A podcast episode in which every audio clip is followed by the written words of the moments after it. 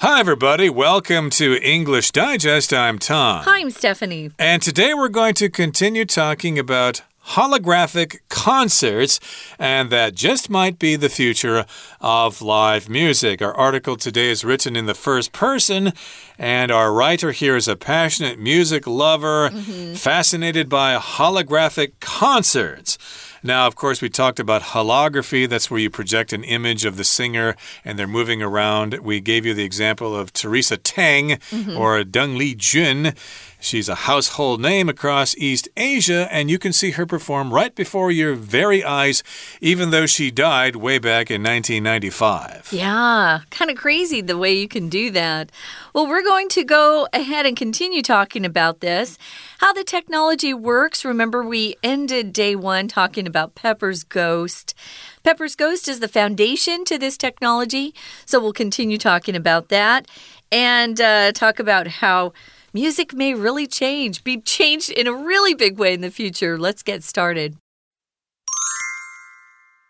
But let me assure you, bringing Teresa Deng to life on stage takes more than the simple trick of Pepper's ghost. To achieve this goal requires an intricate ballet of modern technology and thorough preparation. Computer generated imagery is employed to create a detailed digital model of Teresa's features, expressions, and movements, giving birth to a convincing holographic image. In addition, motion capture technology captures a live performer's movements, enabling the digital model to move like a real person. These sophisticated techniques combine to generate an immersive holographic representation of Teresa Deng. Project this onto a transparent screen on stage like a modern twist on Pepper's Ghost, and voila! You have Teresa Deng, moving and singing, leaving the audience awestruck. The wonders don't stop there. Imagine adding the power of machine learning to this mix. Modern software tools can create digital faces from 2D video or image references without the need for a pre existing 3D model. Film a body double Cover them with this face and add in some motion captured facial expressions. What you get is an incredibly lifelike hologram that's nothing short of astonishing.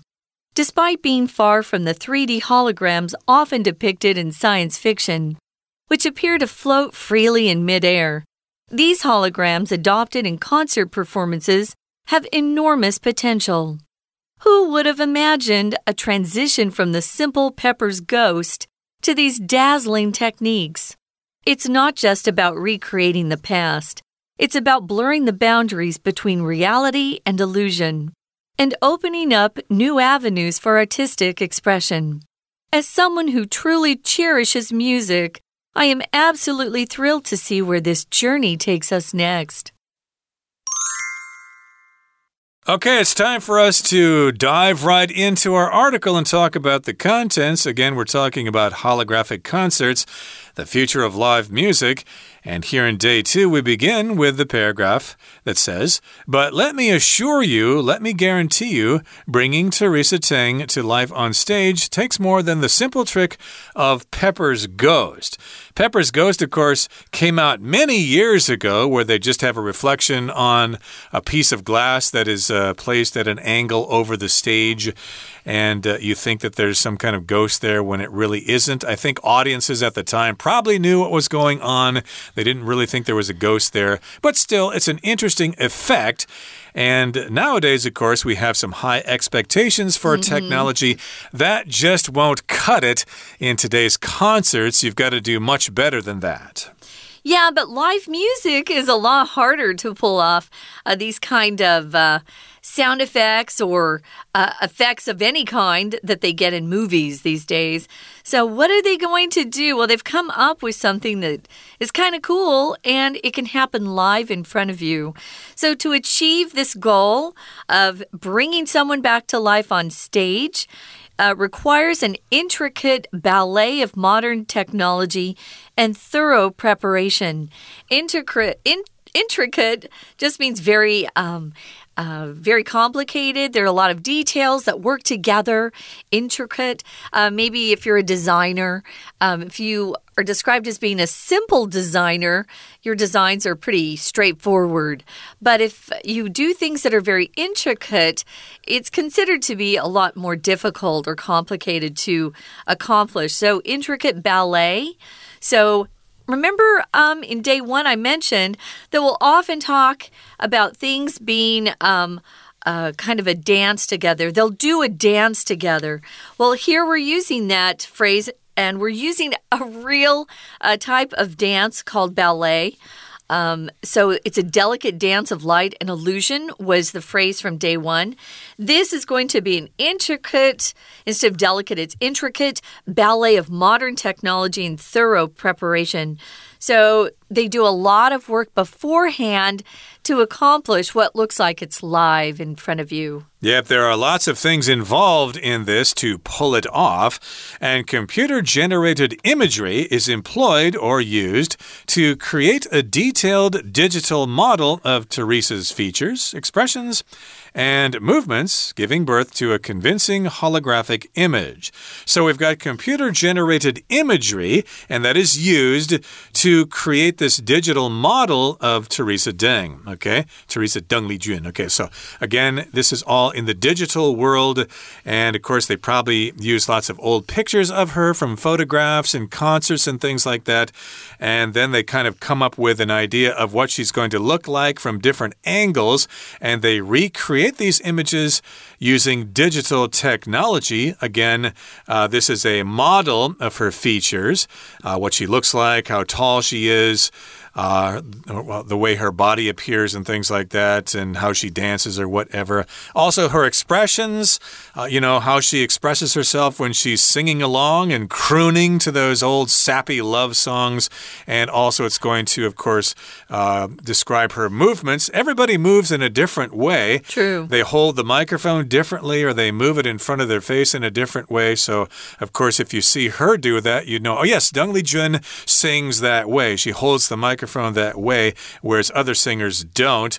And then the result is a convincing holographic image. You'll swear you're actually watching Deng Lijun in concert. It's kind of crazy. Um, I was just looking her up on YouTube. I wanted to hear her sing, and there's lots of videos available. She was such a popular singer when she was performing. So they've got lots to work with. I would I would assume mm. they have a lot of uh, of uh, records and even videotapes, digital, audio, everything. So they're creating digital model. Digital we often use instead of saying computerized. They're using a computer to do it.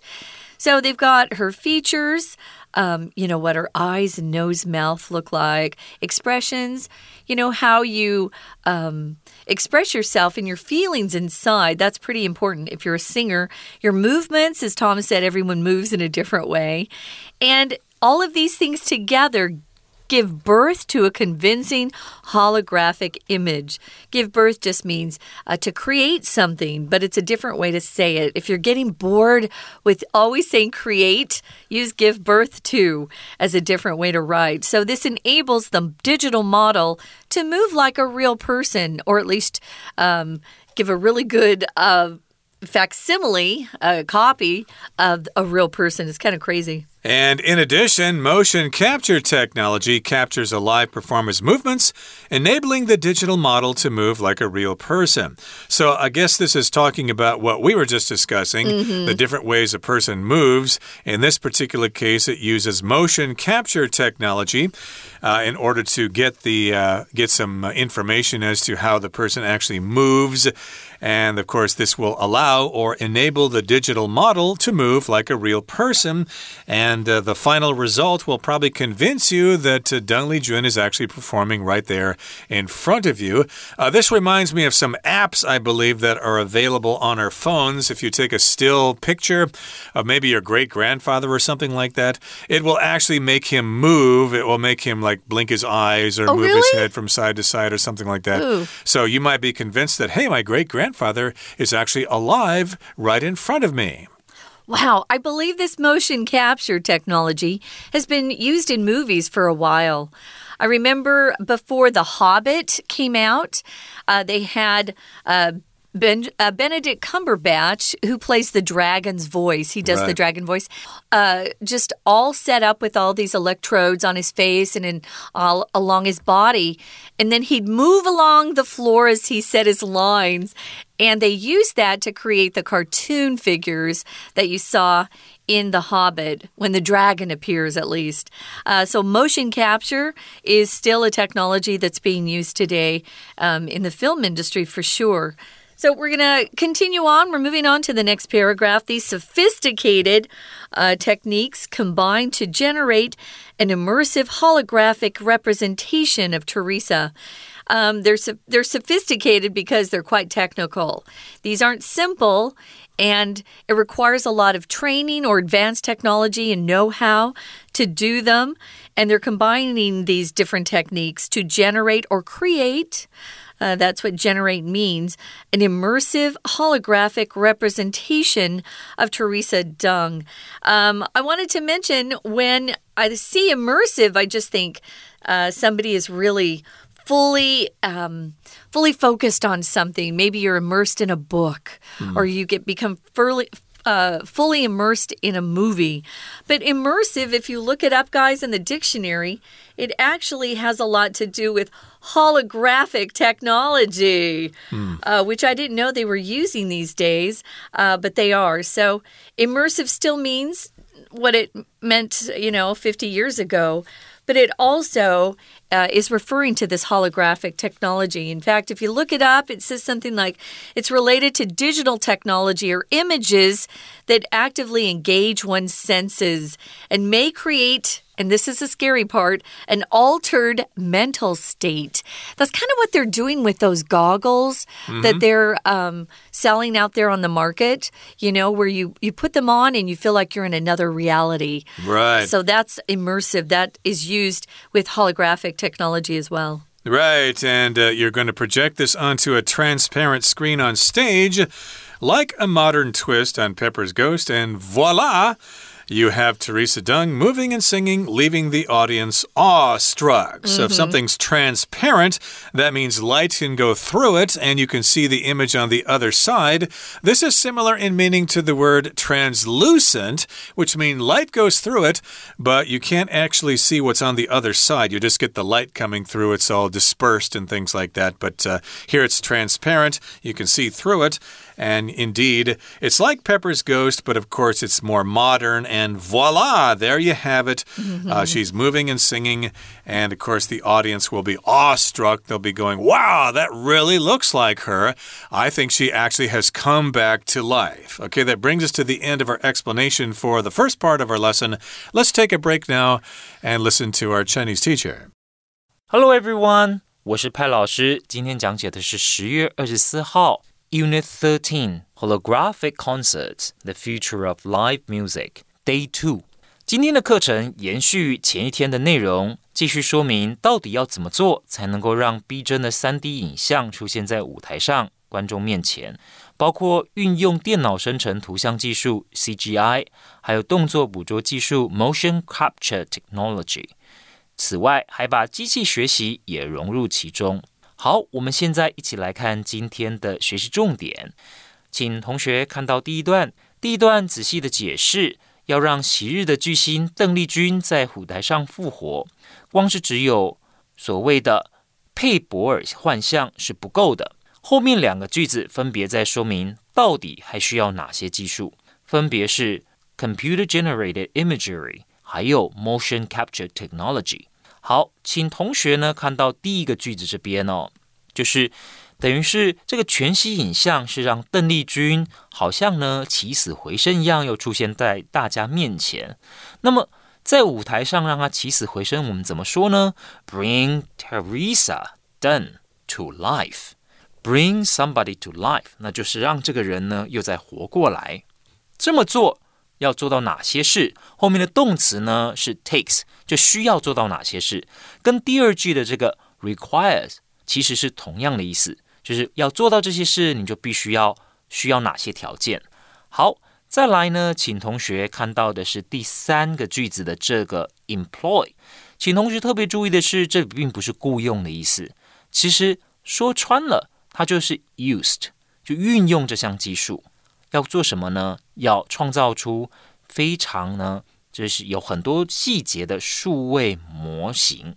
那再来后面呢，数位模型创造出来之后，最后就可以产生相当逼真的全息影像，giving birth to。这里所指的当然不是生下什么，而是呢。产生什么东西？再来，请同学看到第二段的第一个句子，这里有一个形容词是 sophisticated，请同学把它画起来。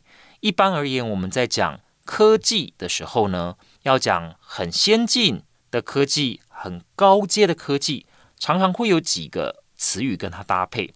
首先，包括 advanced，非常高阶的技术，advanced，a d v a n c e d，或者我们说尖端科技。cutting edge, cutting edge，或者我们也可以说 state of the art, state of the art technology，都是非常先进的技术。好，再来呢，请同学看到第二个句子的最后面这边，leaving the audience awestruck。好，那当然我们知道说前面呢就讲到说这个邓丽君她已经过世了。可是，你利用全息影像的技术，让他在舞台上有所动作，而且还会唱歌。那这么做这一整件事，会让观众觉得惊奇不已。Leaving 再加受词，我们知道就是让什么人怎么样。好，所以这个 awestruck 其实就是受词补语，在修饰前面的 audience 观众，那他们会相当的惊奇不已。好，同样的也是这个句子，老师要补充说明的是。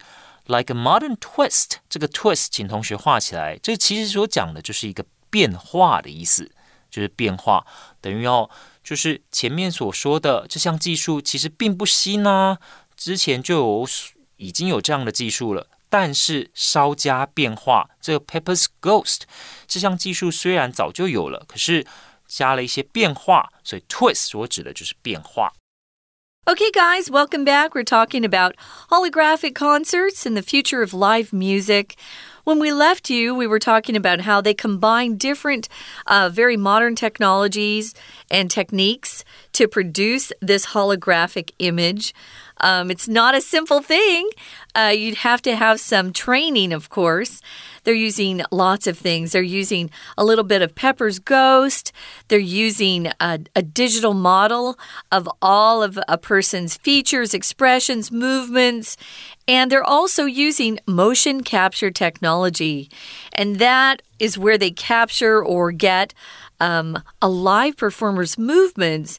So that's used and inputted into the digital model uh, that eventually comes up with this creation. So these are very sophisticated techniques. You have to have some training.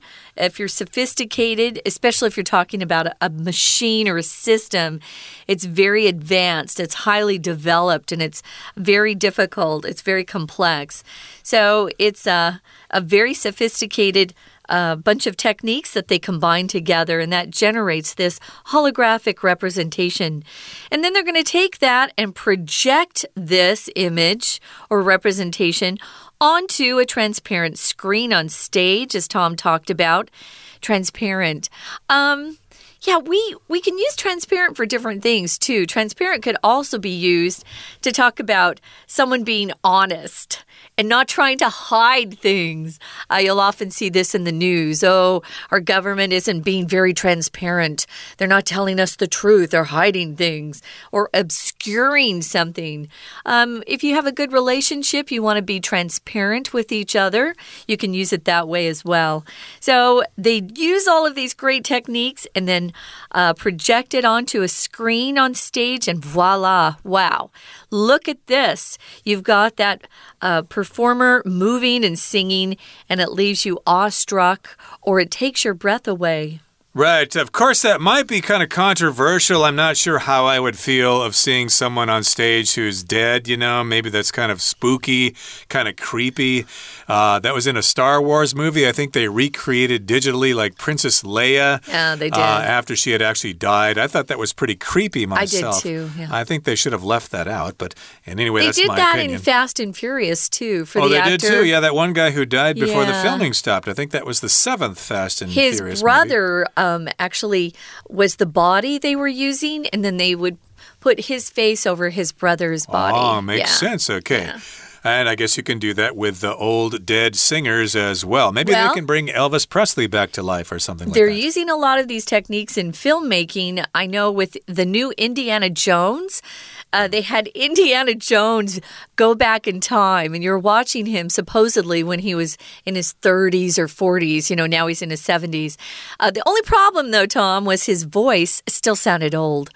Okay, so, So maybe they'll weird. work on audio for this in the uh, future. But, uh, well, the wonders don't stop there as our lesson continues. Mm-hmm. Imagine adding the power of machine learning to this mix. Okay, so this is kind of like AI, I suppose, machine learning, machines learning how to do this without being told by people.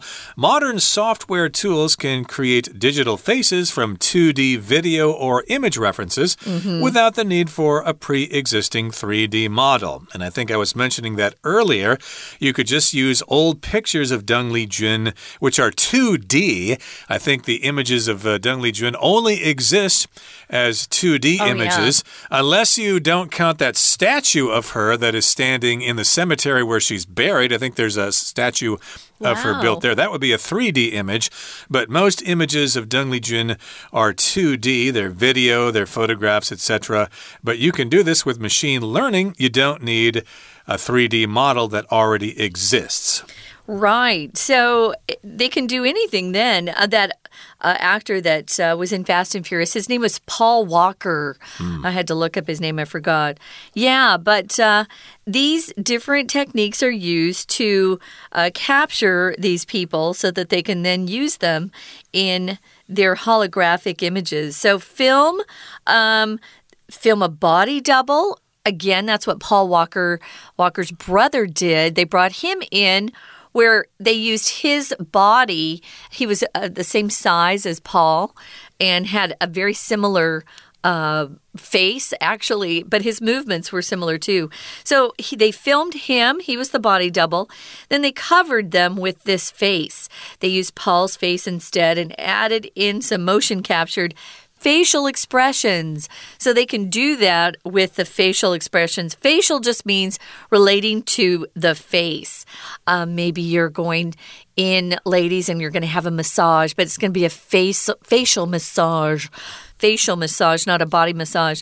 So, what you get if you put these things together is an incredibly lifelike, almost like a real person, hologram that's nothing short of astonishing. Which means it's totally astonishing. It's not at all not astonishing, if I could say it that way. And again, you get these facial expressions. That reminds me, years ago, I remember seeing lots of women getting facials on the sidewalk next to a church in Shilin. I don't know if they do that anymore, but I remember that was quite common, these women getting these facials with uh, people using strings or something on their faces or something like that. Again, I don't know if they do that anymore, but uh, we're talking about facial expressions, a smile, a frown, etc. Those would be examples of facial expressions. Now, here in the final paragraph, it says Despite being far from the 3D holograms often depicted in science fiction, even though they're not the same as those holograms in science fiction, which appear to float freely in midair, these holograms adopted in concert performances have enormous potential. So, yes, indeed, these images you're going to see in a concert are not as convincing as those you'll see in a science fiction movie. We're talking about these images being depicted in science fiction. And here, depicted, of course, is the past tense and past participle of the verb to depict which means you just basically show something by using drawing or painting or video or whatever. You just show it in a certain way. And science fiction, of course, is the genre of books and movies, etc., that talk about things that are going to happen in the future, like with spaceships and things like that. Yeah, and if you depict something, you show it, you represent it. Uh, you could depict something or someone.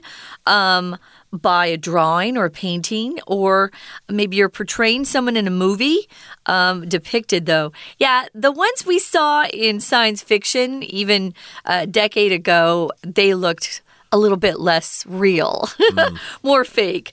Uh, but nowadays, they're really uh, pretty amazing. And it says here these holograms today, adopted in concert performances, have enormous potential. They have a lot of potential. Potential just means um, there's a big possibility of having some success in life. Uh, maybe your teachers have described you as having a lot of enormous potential.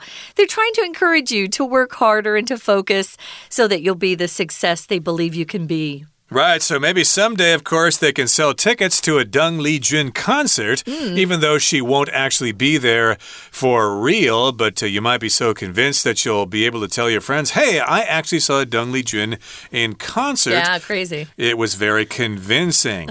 so, uh, again, we're talking about Pepper's Ghost being the original technology of this. Mm -hmm. And who would have imagined a transition from the simple Pepper's Ghost to these dazzling techniques? Uh, yeah, who would have imagined that? Now we've got this transition. It's quite different now. Uh, it's not just a reflection in a piece of glass. We got lots of technology being used and motion capture and stuff like that. We're having these dazzling techniques. If something dazzles you, it amazes you, and it's usually very bright. Okay, mm -hmm. I mm-hmm. was dazzled by the bright light of the sun, so I had to go inside and get some sunglasses. Yeah, it's not just about recreating the past, it's about blurring the boundaries, those lines between reality and illusion. If you blur something, you make it less distinct, it becomes unclear. And I think they're trying to do that with a lot of the technology, especially those uh, uh, special goggles that are being made. It's blurring the boundaries between what's real and what's not. Um, so it's opening up new avenues for artistic expression. And our author finishes off by saying, as someone who truly cherishes or loves music, she's absolutely thrilled to see where this journey takes us next. Uh, could be exciting, could be a little dangerous as well. We'll see. I'm not so sure I want to go see Deng Lijun in concert this way, but I think after our program, I'm going to go online and listen to some of her greatest hits. Yeah. Okay, that brings us to the end of our discussion for today. Here comes our Chinese teacher. 好，这里所讲到的全息影像的演唱会，第三个要素呢，就是 machine learning。我们从第二个句子，第三段第二个句子就可以看得到了。那再来呢，我们看到 第四个句子呢，还有第五个句子都非常的详细的跟我们说到底怎么做的，包括 film a body double。这里 body double 所指的就是替身，然后呢，这个替身上面会覆盖上人脸，数位的人脸，and adding some motion captured facial expressions。而且呢，这个脸部的表情哦，其实都是什么样呢？它其实都是捕捉来用这个 motion capture，用动作捕捉技术把它捕捉下来的。好，再来，请同学看到第五个句子，nothing short of astonishing 这个部分，nothing short of 这里呢，其实也是强调。那我们可以说 that's astonishing hologram that's astonishing。就是相当令人惊叹的全息影像，可是加上一个 nothing short of，就是要去强调，就是绝对是会让你觉得惊叹不已的。再来，我们看到第四段第三个句子，It's not just about creating the past。同学看到 It's not just 什么的时候呢，要特别提高警觉。通常呢，重点在后面。其实这并不只是。要重现过去，重点在后面喽。它其实啊是希望能够让现实还有幻觉之间的界限变得相当的模糊。这里的 blur 是当做动词来用，而不是形容词模糊。好，那也就是希望让观众觉得真假难辨。那后面讲到为什么要这样做呢？还有一个重点就是 opening up new avenues，开拓新的道路。Open up new avenues。那由于这里是前面有一个对等连接词 and，所以两边要对等，前面是 blurring，那这里当然也要加上 ing。Opening up new avenues。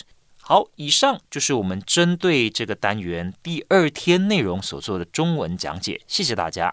That's it for today, everybody. Thanks for joining us, and please enjoy the music of Deng Li Jun or your favorite singer. From all of us here at English Digest, my name is Tom. I'm Stephanie. Goodbye. Bye.